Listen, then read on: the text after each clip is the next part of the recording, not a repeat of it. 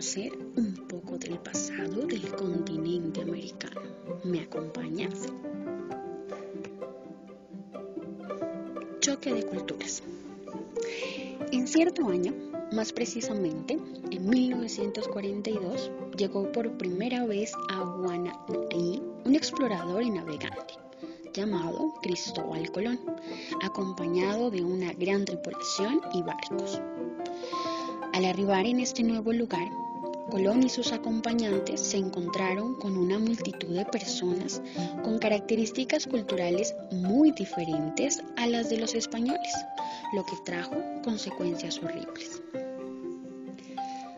Al observar las grandes diferencias que tenían indígenas y españoles, llevó a que Colón y las personas que lo mandaban creyeron que los habitantes de este lugar necesitaban ser convertidos a las costumbres y creencias de España, lo que provocó un encubrimiento de la diversidad cultural de estas personas, ya que no se les permitía ser y realizar lo que para ellos había sido su propia identidad durante bastante tiempo. Y lo hicieron a través de engaños, como intercambiar objetos,